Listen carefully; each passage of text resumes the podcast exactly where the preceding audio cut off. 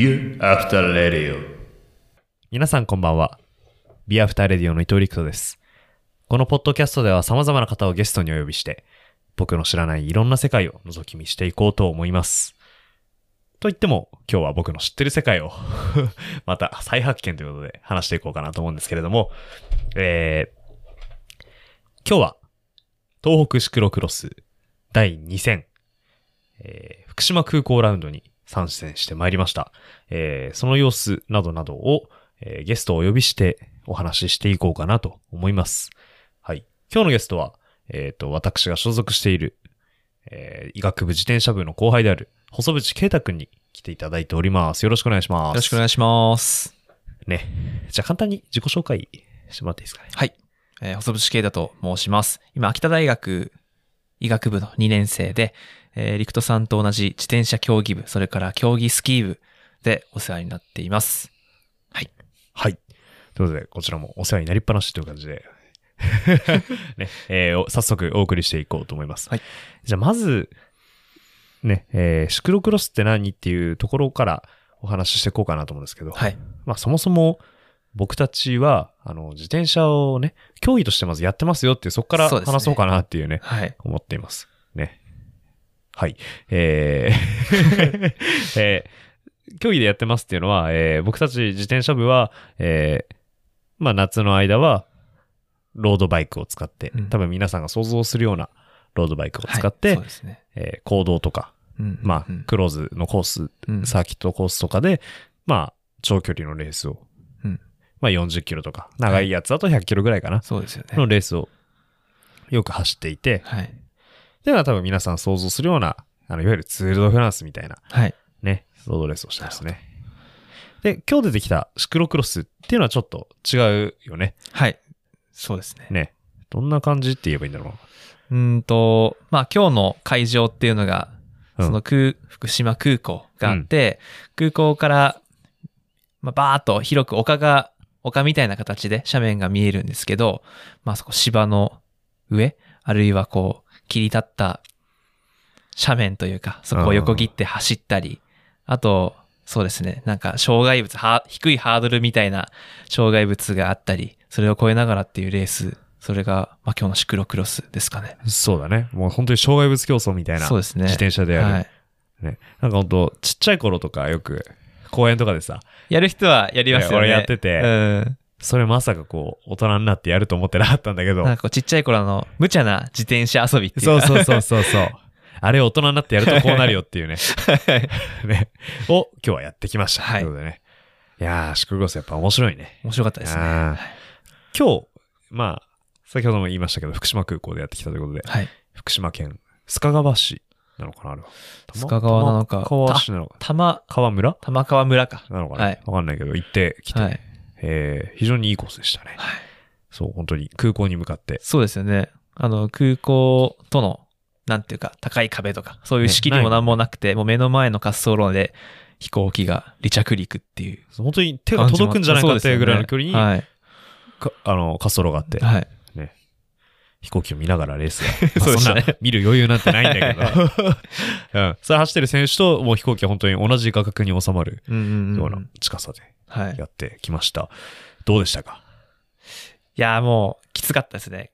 か体がきついのは、まあそれシクロクロスの、なんていうか、まあ、醍醐味でもあると思うんですけど、うん。今日はまあ自分の目標にする順位っていうか、それもあってこう、なかなかギリギリなレースだっていうふうにこうレース中自分感じてて、後ろに団子の集団がいたり、ああ、うんこの人たちに抜かれたら、もうダメだなとか、そういうのを体が限界に追い込まれた状態で、ちょっと頭の中をよぎったりして、気持ちもなかなかきつくて、うんまあ30分弱のレースなんですけど、まあ終わってみれば楽しかったですけど、かなり追い込まれたなという感じがしましそうね。た。はい。いや、きつかったね、今日のコース。それ30分って話出たけど、はい。シクロクロスって、えーその、競技時間がカテゴリーごとに決まっていて、えー今、細渕君が出ているカテゴリー4 4です。は、えー競技時間が30分ぐらいになるように、うん。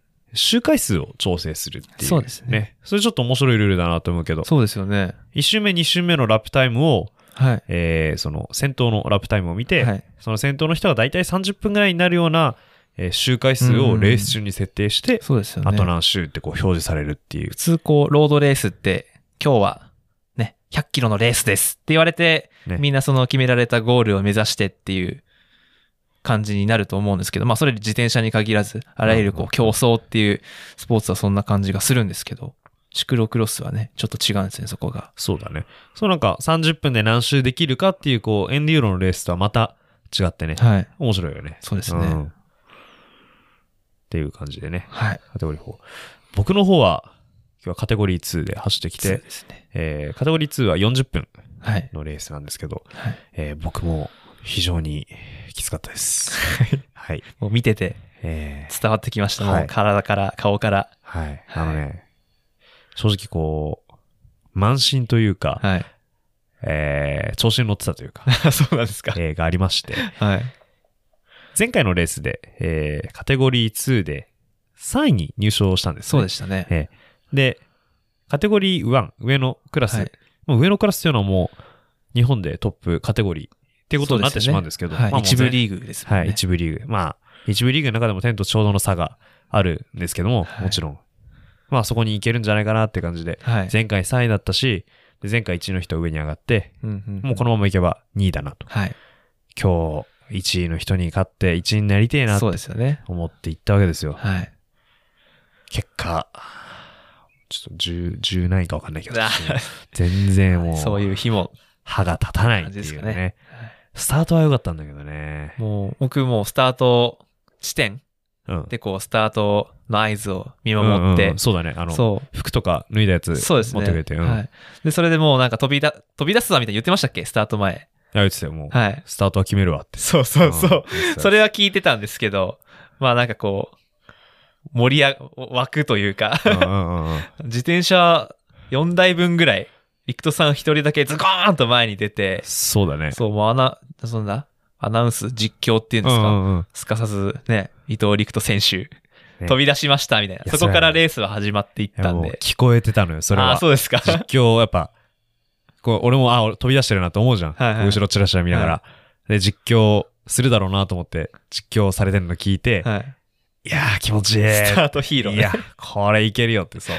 今日のスタートヒーロー俺だなと思っはいはいはてい。スタートヒーローっていうね、言葉が、まず、俺が作った適当な言葉なんだけど。ね 他の人そんなこと考えてなかったです考えてないね。はいで、まあ結局、一周目の半分ぐらいで、こう、後ろに捕まって、ね、じわじわと順位を落としていくんだけど。そうでしたねんいや、もう、なんだろうな。今日のコースっていうのは、うーんと、こう、なんか、二、自分は二つに分かれてると思っていて、はい。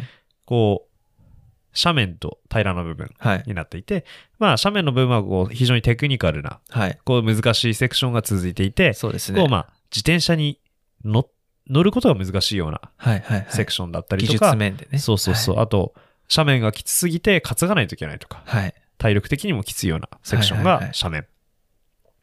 で、平らなコースっていうのは、えー、本当に平らな牧場みたいなところに、えー杭とコーステープで、まあ、直線とコーナーを組み合わせた、こう、はいぐにゃぐにゃとしたはい。コースが設定されてあって、うんうんそのコース設定っていうのは全然難しくないんだよね。普通に走れば。まあ僕もそうは今日見えましたね。そうだよね朝一番で。はい。で、実際走ってみると、もうすごい、その牧場が、牧場じゃないんだけど、牧場がめちゃくちゃ荒れてて、荒れてましたね。あのねトラクターのわだ、わだちというか、そうそういう荒れ方でしたうんね。がこう、自分の進行方向だったり、それに垂直だったり、水平だったりも、すごい縦横無尽に、わだちがあって、はいはいもう、ガッタガッタガッタガやらッタ言ってれましたね。うんあれはね。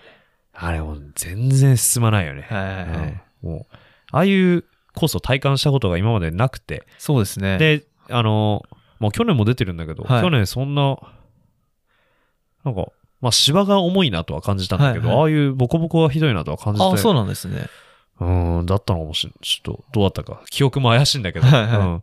で、練習でもさ、そんな、わだちでボコボコのコースなんてないじゃん。そうですよね。普段なかなかないから。そうそうそう。んで、ちょっと今日は散々な目に遭いましたねっていう、その、その平坦なところでもう体力を使い切って、どんどん周りには離され、で、そのまま、えー斜面のセクションに突っ込むともう集中力ない状態なので、もうそっちではなるほどもうとっちらかったうんうんうん。レース展開をしてしまってってことで、はい。ね、非常に苦しいレースでした。苦しかったです今日は。はい。でもそれでもやっぱりこう、シクロクロスははい。楽しいなって、はい、はい。僕は思思ったけど、どうだった、そうですね。まあ、さっきその平坦がきついっていう話もしてて、で、確かに二つに分けるうちで、まあ僕は今回シクロクロスのレースの中で、その技術的に、うん。技術的な面がすごい必要とされるセクションで、うん。3回ぐらいもう落車したんですね。うんうん。落車して、まあ同級生、うんすぐ後ろ走ってた、こう巻き込んだり、前の人をずっと追いかけて人、追いかけてた人が急に落車してうん。巻き込まれたりとか、まあそういう技術的な面でなんか自分に、あ、足りねえなってこう露呈した部分、まあ普段ロード乗る自分としても気づけて、あよかった。こういうことでもしないと気づけねえなって言って、こう、そうだね。なんだろう、嬉しいというか、うん。あ、新鮮なものを味わったなっていうのもあったし、うん。そう、その、平坦コース、平坦な部分に、局面に関しては、もう本当に踏んで踏んで、踏むっていう感覚がこう、伝わるかわかんないですけど、うん。太ももに来るようなね、あ踏むっていう感覚が自転車乗らない人に伝えればいいですけど、それきついなって思ったり、でもなかなかこう、雪が降ったりして、ロード、ロードバイクに乗る時間が減ってきた今、こう冷たい風受けてってこう、すごい気持ちいい世界線だなっていうふうに。思い、気づくときは思い出すといううんか、それなんか今聞いた何個か言ってくれたけど、全全部なんか全然さ、楽しそうに感じないんだけど、変態なんじゃない？それ、それが楽しいの？まあまあ自分は、自分の世界ではそういうふうになってるけど、まあそういう人が周りにもいて。で、なんかね、こう、シビアなロードレースとかと違って、なんかね、全然関係ない人が応援してくれたり、そうだね。そう。なんか自分のバイクについて、なんかああだこ、なんか、まあああだこだっていい意味でね、うん。言ってきたりとか、こう、なんか言われません？わ、若い、若いの頑張れ、みたいな。ああ、言われる言われる。そうそうそう。なんかそういう、まあ誰でもいいから応援してやろうみたいな、そうみんなで楽しんでる感がそうだね。よかったですね。あれいいよね。今日俺きつすぎて全然ギャラリーの声俺聞こえなかったんだけど、はいはい。去年とかは、あれなんだよね。去年ジャージが俺すごい、あの、パッドが薄い。あのね、皆さん自転車乗りのジャージってあの、ピチピチじゃないですか。はいはい。想像通り。で、あの、去年は、その薄さに磨きをかけたようなジャージを僕着てまして、そのちょっとあの、安物買いの銭失いをしたんですけど、はいはいはい。それで走ってても、あの、ケツにすごい食い込んでたんですよ。本当に食い込みに食い込んでて、はい。でもそれでギャラリーめちゃくちゃ湧いてて、食い込んでる人ってあ、俺も想像つかないですもん、あ見ないから。ケツケツみたいな。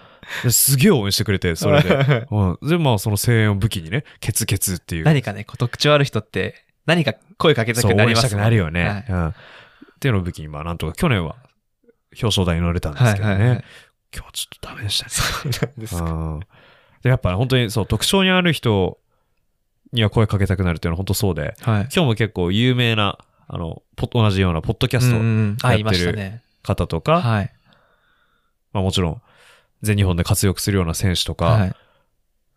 あと、これまで今、まえっと、自分が戦ってきたようなライバルの選手が上のカテゴリーに上がってったりとかそ、うですね。あと、今まで自分が上がってきた前のカテゴリーで戦ってた相手の顔を見たりとか本当になんかいろんな特徴深いとか、自分の、はい自分の中でっていうのも含めて特徴深い人がいっぱいいて、そうですねう。ん。すごい応援もしやすいし、はい。してもらえるし、うん。なんか楽しいよね。まあ自分もね、そうだったし。うんはい。シクロクロスはやっぱ面白いよね。はい。うん。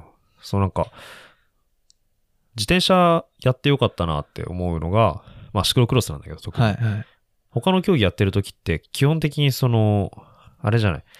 例えば高校だったら、高校生同士の戦い。うんうんで大学で部活やっても、あの、大学同士はい。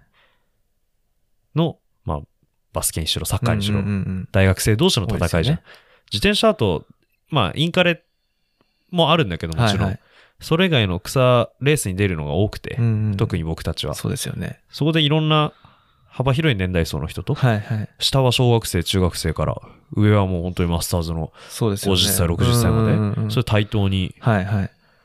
ての面白いなと思って。しかもね、そう。おじさまってなんかこう、強い、強い。強いイメージがうんあるんですそう、自転車のその強いボリュームゾーンがさ、うん40代とかじゃん。そうですよね。あのアマチュアの強いゾーン。あーでかっこいいんだよね、そういうおじさんとして例外なく。こう、なんだろう。これまでやってきた分のその、心の余裕から来るんですかね、その。ね、かっそこよさはうだよね、多分ね。な、なんなんだろうね、うん。あれはねで、みんなこうさ、どんどんスタイルがシュッとなってくじゃん。いはいはい。あれもかっこいいんだよね。で、黒く焼けて、歯白くて。まあ、歯白いかはこう、人によるんだろうけど。かっこいいなと思って。っうんていう感じですね。なれるんですかね、あれ。いや、なりたいよねなりたいで。すね。あと、まあ、マスターズだとあと35ぐらいからマスターズだったりするから、はい。あと20年後とかに、あ、なれれば、あ、20年、10 10年後だ。年そう10年後だ。実は10年後なんですよね。10年後か。はい。すぐだね。になれれば。はい。でその、シクロクロスで言うと、例えば、本当夢のまた夢だけど、全日本選手権とかね、出たいなと思ってて、はい。マスターズのクラスの全日本選手権とかもあって、そこはそれで、結あ構。最近できたばっかりで熱いジャンルではあるから、はい。それも35歳35歳くっくりだったかな？で、次40、50以上で競う全日本選手権。そうそうそう。なるほだから40、50歳のクラスとかになると、ど。はい。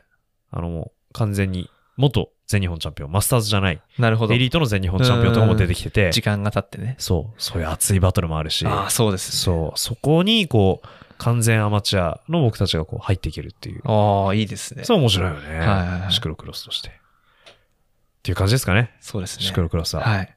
はい。ということで、今日、あれですね。シクロクロスの帰り、温泉行きましたね。ああ、行きました、行きました。あれ、し福島県、えー、飯坂温泉ですか。飯坂温泉。あれって市町村で言うと、福島市の北の外れなんですかね。あー、かなうんね。。そうだね。福島のちょっと北にある。そうあれ、奥羽三大、なんだっけ？ああ、欧州三大、なんだっけ、名刀みたいな。名刀みたいな。いや、その並び見て、行きま、行きましょうってなりましたなったよね、あれは。我らが。で、行ったらもう、まあ知ってはいたんだけど、しっかりとした温泉街で、そうね。雰囲気あるしね、あの川が流れているて。子、あ、そうだよ。飯坂っていう。秋湯鳴子その飯。坂ですから。うん。秋湯鳴子ってこう、県外の人にどんぐらい伝わるのかわかんないけど、宮城で行ったらもうかなり有名な温泉地、大、本当に二大温泉地、うん宮城でどこですかって言ったら秋湯鳴子そうです。ねに並ぶ飯坂温泉。はい。行ってきて、どうでした？まあね、おゆ大きな温泉街だから、いろんな温泉があるわけで、うん。まあ温泉選びからですよね、最あ、初は。そうだよ、やっぱね。そうそう本当に公衆浴場めちゃくちゃあるよね。やっぱ公衆浴場のあの、なんだ、ちゃんと数が残ってる 10, 10個以上ありましたよね。10個ぐらいは。ああ、あったあった。そんなにやっぱり残るっていうことは、それだけ必要とされてるわけだから、ね、しかも全部200円だしね、入そうですよね入浴料、うん公衆浴場は。ねやっぱちゃんとした温泉街だそうよね。いう温泉なんだろうなっていう。で、うんその中で、まあどこに入ろうか公衆浴場じゃなくて、なんか、シャワーとか浴びたかったから、ねレース後で、うん。公衆浴場じゃないとこ行こう。なんか旅館みたいな、日帰り温泉行こうかなっていう話になってて。いつも通り Google マップからね。で、どういう流れでしたっけ？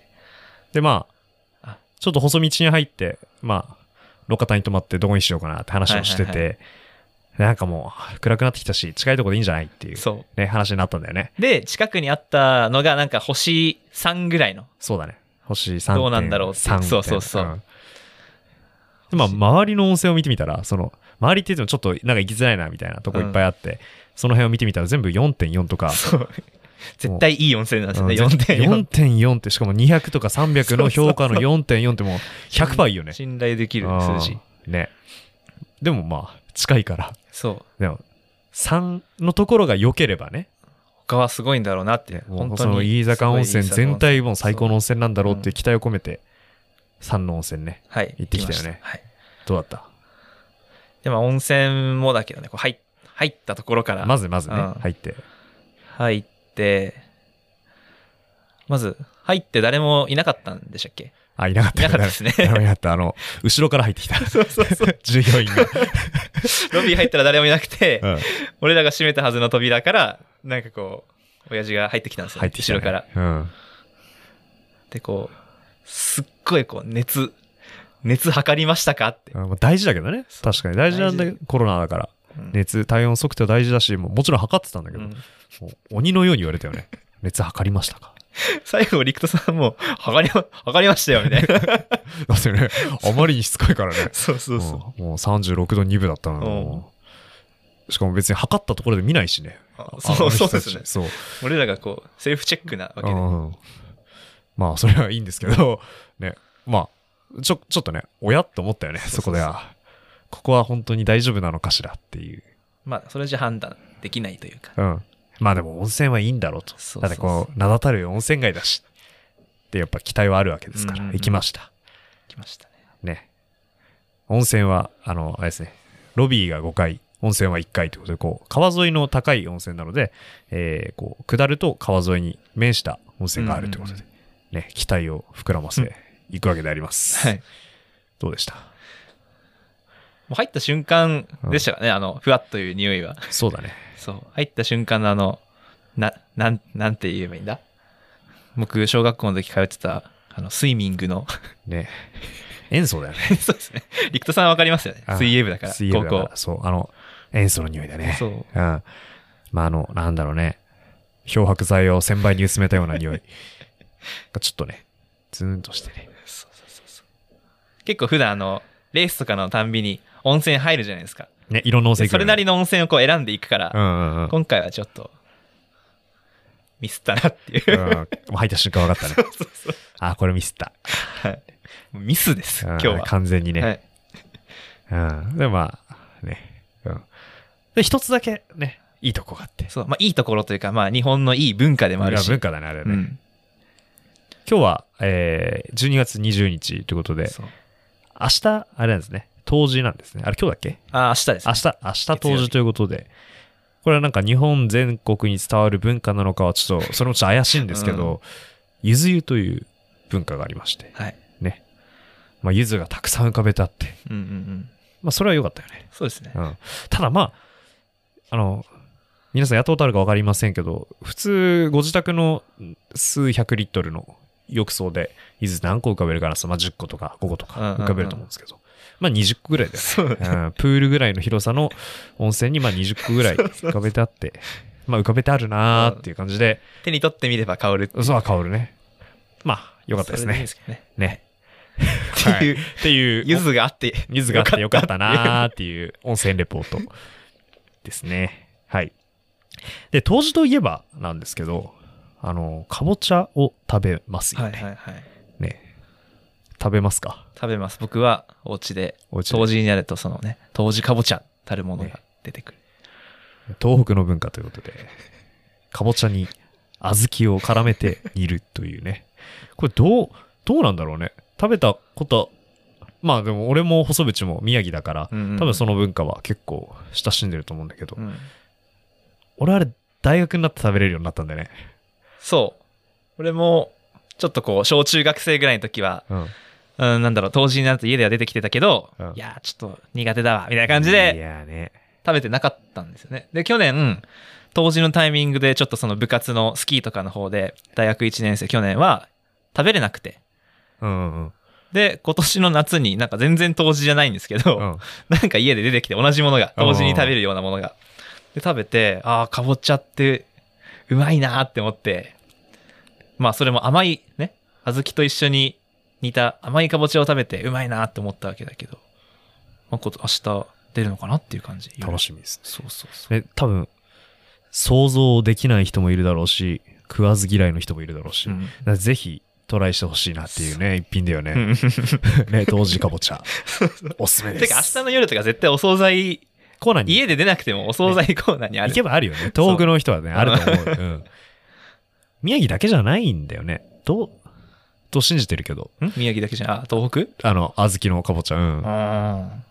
甘いかぼちゃっていうのがどうなんですかね？ねちょっと、まあ、宮城に来ていただいて、ぜひ、ぜ ひぜひ、ね。来年の当時は宮城に ぜひ来ていただいて、ご賞味はいくださいということでね。で、宮城の、えーその、宮城にしかこれないんじゃねえ的な関連で言うと、あの、お雑煮、あるじゃないですか。お正月にね。お正月に食べるお雑煮。あれに、宮城ではあの、ハゼの干物をはい。入れると。丸ごとね。丸ごとね、ブスッと頭のついたはいはいはい。目が合うんですよね、あれね。そうそうそう親みたいな。ハゼなんてそんな俺美味しい魚じゃない。まあ美味しいんですよ。天ぷらとかにして食べるとすごい美味しいんだけど、そんな正月に食べるような高貴な魚ではうんないと思うんだよね、正直ね。はいはい。その辺の川に住んでるし、川っていうか海っていうか。川うん。それがね、なんと。なんと。そう、この前、うん。藤崎に、はい。藤崎。藤崎に買い物に行ったって。まあ、買い物に行ったっていうか、うん藤崎に買い物に行って。藤崎に買い物に行って、はい。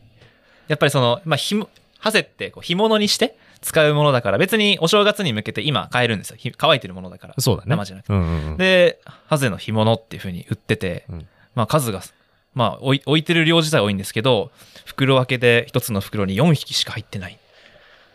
えそれど、どんなサイズのハゼなのそれ？いや、あの、なんだろう、まあ、はハゼ、ハゼって聞いてこう、これ聞いてる人が想像できるかわかんないけど、こう、親指と人差し指、まあ、15センチから広げて20センチとかだよねそ。れぐらいのハゼ？のハゼ。ああまあ別に、お、お、普きいなって感じではないまあ、まあデカめではあるけど、うん普通の。で、それ4匹でう、ん。ハゼを干して、ハゼを干して。それ4匹。うん。4匹で8000円した。8000円。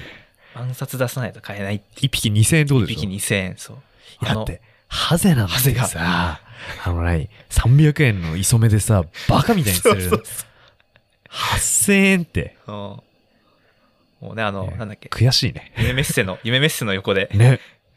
え、でもそれは、それは穴ハゼでしょ？穴ハゼか。穴ハゼ。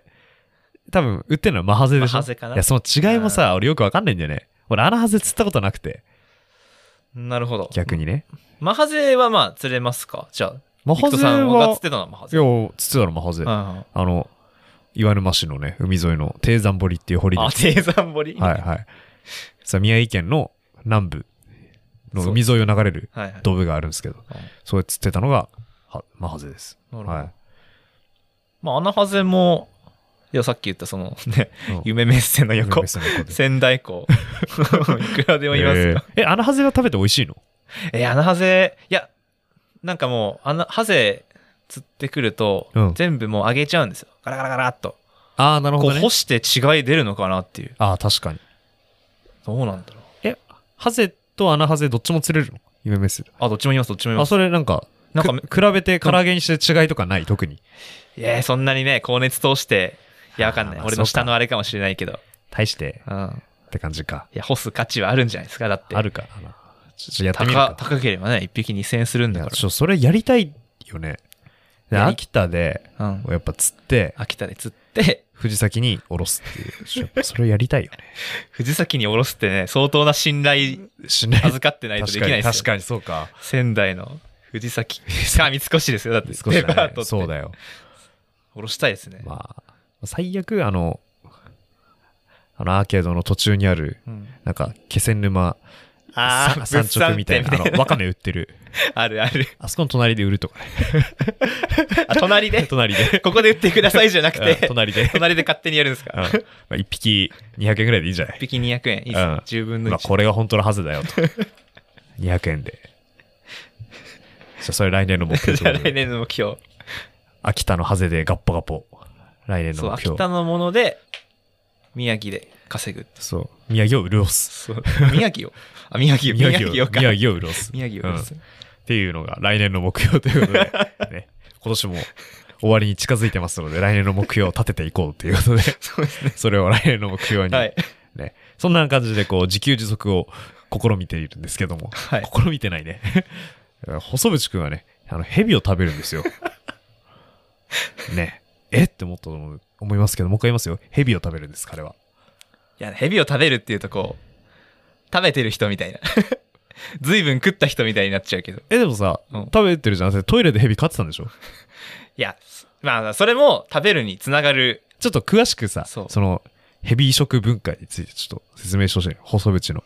まあ、なんだろう。蛇、俺、高校まで別にね、食べたことなくて。うん。いや、でもこう、世の中にいる動物でこう、食べれるものと食べれないものの線引きって別になくて。うん。毒とかじゃなければ、うんうんまあなんかこう自分の中の線引き的に魚食べれる牛豚鳥食えるうん。のヘビ食えるだったんですよで食なるほどね。そうそうそれは人次第だから線引きをどこに確かに確かに。で うんその一般的には、その、牛、鳥、豚ぐらいで終わるところを、そう、一本ずれたかもしれないけど、うんなるほどね。で、だってこう、まあ、食べてみようかなの前にちょっと調べてみて、うん。なんか鳥、鳥だの、うさぎだの、なんかいろんなレビューが近いみたいなレビューがあ鳥、鳥っぽい味がするってね。うん。なんか捕まえたから食ってやろうっていうよりは、うん。ちょっと思ってたんです。あ、前から？心のどこかで。そうど。でもなんか、ヘビ見る機会ってのは秋田で多くないですか？秋田なんかめ田舎だから。田舎だからっていうか、めちゃくちゃいる気する。大学が田舎にあるからなそうだね秋田が田舎っていうギリ、こうギリ市街というか、そうそう。端ですもんね。一歩行けば山だもんね。うんてか、熊めちゃくちゃ出てるし、ね。熊ね。やばいよね。熊に怯える生活も。今週やばいよね。うんなんか、こうが大学からのなんか、連絡みたいなのになんか、2日に1回は熊出てるんで気をつけてくださいみたいな。なんやねんってね。もう、あんなに来ると誰も多分気をつけてないようね。んうん。さ、気をつけ方わかんないし。どうしようもないですもんうね。ん。謝るしかないよね。すみません。で、でじゃあ、ヘビヘビーよ、ヘビー。うん。で、ある日、あれ、12月ぐらいかな。なんか、別に何の目的もなく、こう、川の、川沿いを歩いてて、一人で。あ お散歩？うん要はお散歩なんですけど。いそんな大学生いんのかな？いやーまあ、面白いね。や、それが好きってよりは、それをしてる自分が好きなのかもしれない。まあかっこいいかも、みたいな。まあかっこいいね、それはね。で、それで、それやってる時に、こう、たまたま、めっちゃでかいシマヘビを見つけへて、ーシマヘビってこう、ピンとくるかわかんないんですけど、まあ日本に、日本、みんなヘビって言ったらこう、マムシとか思い浮かべるのかな？なのかな？毒みたいな。うんうん。まあ、シマヘビっていうのはこう毒の分類ではなくて毒ないうんヘビみたいなよくないヘビだね。感じのヘビがでそれをちょっと捕まえてみて、うんでまあ捕まえてなんか買おうにもヘビ買うの大変なんですよあのいろんな片付けしたりとか餌どんどん入れたりとかああ、あ温めないといけないしね。あそうもうそれも寒い時期だったし、っうんうんていうのもあって、まあ、食べようと思ってあすごいね。その二択なの？飼うか食べるかなの？で、食べようなの？いやそう飼うか逃がすか大丈夫だよ、なんですかね本でも食べてみようって思ってうん。うん。でまあさっきそのトイレでうんぬんってあったんですけど、うん。それは、まあ、飼ってたんじゃなくて、うん。まあ、蛇の中にある、こう、抜かなきゃいけないものを抜くんですよ。お腹の中の。まあ、うんち的なね？そうそうそう。うんそれを、ずーっと抜き続けて、うんもう抜くものがないっていう状態で食べるのが、美味しいんじゃないかなんかやってる人の、その界隈の常識らしくて。先人たちの知恵。そうそうそうなるほど。飼ってたっていうより、こう、抜いてたみたい抜いてたのね。だね、言ってたけど、ヘビってぜ何？どんぐらい生きるんだっけ？なんか、餌もやんないで。な。なんか、いや、自分はそこまでやってないからわかんないけど、うん。3ヶ月ぐらいは、なんか食べなくてもいいみたいな。それ驚愕だよね。うんヘビの。ね。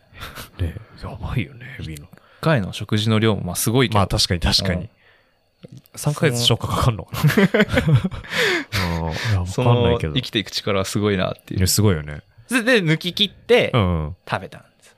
で、僕ちょっとこう自分家で調理したくないから。うんあの、ヘビ食うとか言っときながらヘビは汚いものだとちょっと自分の中では思ってて、自分家で調理したくないから、うんなんか食いたそうな先輩一人見つけて、まあ結局僕とリクトさんの、と同じ部活の僕とリクトさんの間の学年の人なんですけど、いや、それちょっと待って、それなんかさ、うちの部活やばい部活だと思うじゃん。ヘビ食文化のはびこる。たまたま一人見つかったのが、うんまあいて、うん先輩がね。うん。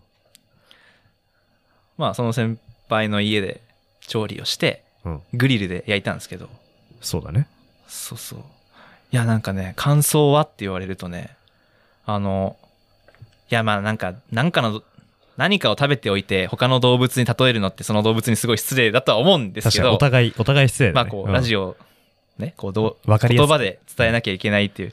それで言うと、なんか味はね、やっぱり鳥なんですよね。へえ。あの、鳥とかウサギとかに近い。うん。そう、淡白な。そう、淡白で、ちょっとこう、うっすら、なんだ、脂肪の鳥とかもああ、そう香るじゃないですか。へえ。出汁を取るように。で、なん食べて、その、舌で触れた感じは、うん。あの、アジの開きの尻尾の方のこう、歯が、こう、ちょっと硬い部分。あわたわかったそうそう。干物の、干物の本当に尻尾に近い、うん。うん、身よりちょっと硬い部分あるじゃないですか。わかるわかる。あれなんですよね。あれのまんま。え、しょ、食感が？食感がえ、皮だけじゃなくて？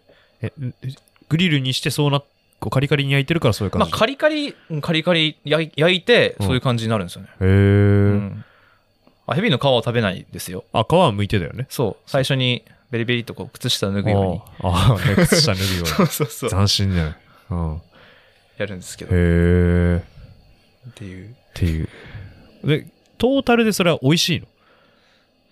うーんと、いや、まあこれは一回やんないと分かんないからやろうっていうのがうん一番大きな動機だったんですけど、そうだね。うーん、なんだろう。なんだろう。まあ、やばい時には食える。全然、喜んで食べれるっていうあ感じ。喜んで食べれるなるほど、ね。気持ち次第。味がうんぬんっていうよりこっち次第かもしれない。あれは。うん空腹は最高のスパイス的な。そう。なねいやでもこう、最低限度の生活をしてれば食べようとは思わない。あー、なるほど。手間とね。味と手あそう、手間も大変なのか。うん。なるほど。そうですね。ちょっと話戻るけど、なんでトイレで買おうとしたの？え？いや、いなんでトイレなの？やすっごい失礼だけど、うん。こう、綺麗じゃない生き物だから。あ不浄な生き物を飼う場所。そこ。に繋がるのか？そうそうそ なるほど。う。それだけです。本当に。え、いヘビ一回じゃないよね、食べたのね。や、食べたのは1回で。あ、食べたのは一回なのか。そう。で、あの、もう、そんで、その食べた後に、う。うん。食べたしヘビ、シマヘビって言うんですけど、うんその後に、アゴダイショウっていう、また別のまあ毒のないヘビなんですけど、それ捕まえて、はい。でもそれは絶対食うなみたいな。まずすぎるから絶対食うなみたいなのが もうめっちゃネットに載ってて、うん。で、それを、まあ僕の友人、同級生で、こうお酒にしたいっていうあ、つけて？子がいて、そう。なんかよくあるじゃないですか。まマムシ酒はよくね、そうそうそうあるよね。まあ、マムシじゃなきゃいけないのかなっていうのは僕も思ったから、うん。マムシじゃなくてもいいんじゃねって思って、まあその子にあげたんですけど、うん。まあやっぱりお酒にするにはね、うん、抜くもの抜かなきゃいけないから、そうかそうかそうか。その過程も経てうん。という感じで。いえ、それはもう使ってんのや、熟何も聞かないから熟成中じゃないですか。いや今久々に思い出したんです、その話。それちょっと飲みに行こう。うん。それ飲みに行きましょそれ飲みたいですう。ね。うん。ヘビ酒。ヘビッシュ。いやーマムシの酒も飲んだことないんで。確かにね。あ、マムシ酒俺あるな、一回あ。りますか？なんか別に普通に酒だったな。なんか、あそうなの？あの、くせえ、くせえ酒みたいな。あ、臭さだけ。うん。なんか、なそなんかね。好きな人もいるのかな？いや、でも飲んだ時もう酔っ払ってたから ちょっとわかんないんだけど。うん何飲んでもいいタイミングで飲んだそう。っていう感じですかね。ね、ということで、細渕くんがこんな人だっていうのは大体わかりましたかね。ねヘビを食べる男じゃだいぶ偏りがあるけど。ねあるけど。っていう感じで、まあ、これを前編ということで、えー今回はお、あのーこれまでのお話を聞いたリスナーの方からちょっと長すぎるということだったので、今回前編後編ということで、一旦ここで区切って、お、いいですね。えー後編の方に続いていきたいと思います。えーここまで聞いていただいてありがとうございました。ゲストは細渕啓太くんでした。ありがとうございました。ありがとうございます。